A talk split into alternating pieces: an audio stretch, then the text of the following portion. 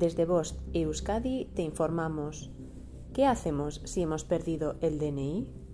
Si lo hemos extraviado no podemos poner ninguna denuncia, porque aquí no hay ningún delito que denunciar. Pero de todos modos deberemos comunicarlo a la policía. Comunicación que se hará mediante el impreso modelo 601, que encontraremos en las oficinas policiales donde se renueva el DNI. Importancia de denunciar o comunicar.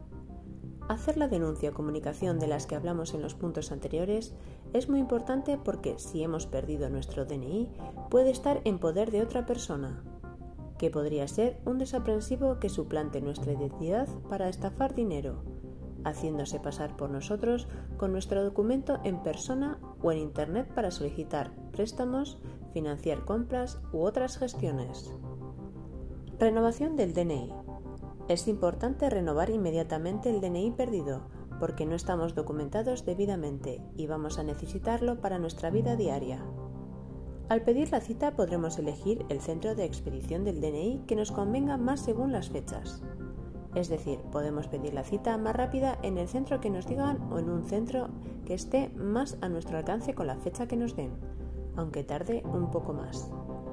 En el tiempo hasta que acudamos a la cita que nos han dado, el resguardo de la cita justifica que no tenemos nuestro DNI, por si tenemos que presentarlo en cualquier sitio.